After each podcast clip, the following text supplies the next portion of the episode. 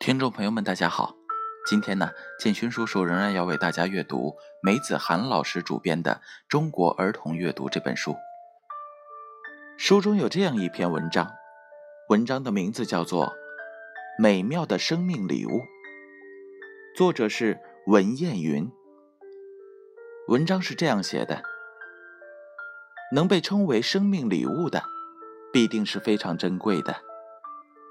儿童文学的阅读，真如上帝的礼物一样，带给我新的生命气象，让我感觉到，原来生命可以如此的快乐，如此简单，如此舒展，如此顺应天性，自然而然。我们的童年是很少接触到专门写给孩子的书的，我们小时候看过一些比较流行的诗歌。还有故事情节成人化的，像《碧血剑》这样的武侠小说，或者是琼瑶式的伤感的爱情文学。除了沉溺于情节，我没有感觉到更多的东西。所以在很年轻的时候，我是不懂文学的力量的。没有人很好的把文字带到我的面前，让我能够认识到文学迷人的魅力和对生命的滋养。当了语文老师之后，渐渐感悟到语言和思想之间的紧密联系，也看过一些作品，但只是产生一些理性的思考。最近投入的阅读儿童文学，深深的被侵染，真的像荒漠中的植物遇到雨水的滋养一样，生命都舒展开来。最先读到的是阅读儿童文学。没法不提这本书。首先吸引我的是作家语言的风味，我理解成一种生命本质的欢悦。那些天性里的快乐，自然而然地从语言当中流淌出来。每篇文章总有几处让我忍俊不禁，那种语言的浅玩，字里行间散发出来生命的欢乐，紧紧地吸引着我。梅老师好像讲任何一本书里的细节都充满了趣味，充满欢乐，一切都是新鲜的，有热情的。正是这本书，给了我一张壮美秀丽的儿童文学大观园的地图。每到一处，梅老师又会用他特有的充满魔力的语言，向我们介绍这一处的风景，这一处的美好，这一处的深意。还有这一处的人生启迪。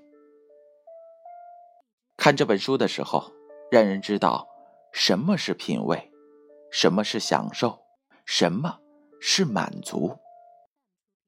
我非常珍惜的慢慢看完，我把书中提到的儿童文学作品都尽量买回来，一本本的用心看。很多故事让人豁然开朗，平常我们想不明白的事情。我看一看这一些故事，就会觉得，啊，原来事情就是这么简单啊。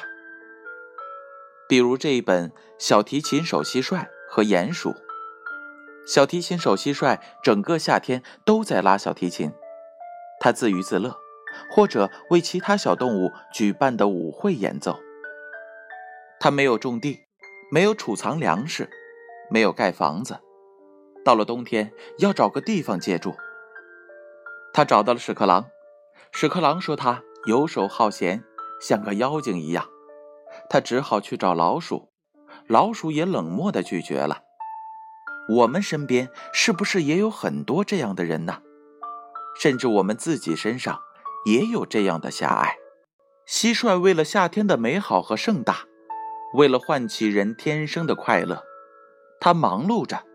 把多少美妙的旋律，多少轻松的乐符，多少心灵的释放，带给他的朋友，带给他生活着的世界。很多人没有意识到这些的重要性，只有鼹鼠认为这个重要。他非常热情地接待了他，他们住在一起，日子过得美美的。外面天寒地冻，里面却暖烘烘的。火炉里的柴火噼里啪啦响着，屋子里满溢着各种好吃的汤的芳香。吃完晚饭后，蟋蟀就会拉起小提琴，在小提琴的美妙声音里，他们可能又回到了春天的碧绿、夏天的火红、秋天的金黄，甚至还有风中的味道。他们一起看报，一起品尝蓝莓酒，一起大吃一顿。上帝呀，多么美好的场景！这简直就是他们一生中最最美好的时光。艺术的伟大，分享的快乐，友情的珍贵，这些很深的哲理，全在这种嘻嘻哈哈、乐不可支的阅读中带给了我们和孩子们。这样的文学语言很浅近，人物和环境都非常童话和诗意，故事里的内涵却那么的直抵你的内心。你会会心一笑，你会觉得遇到了知音，觉得一下子心里充盈了起来，丰富了起来，让你不再为琐碎的事情而焦虑。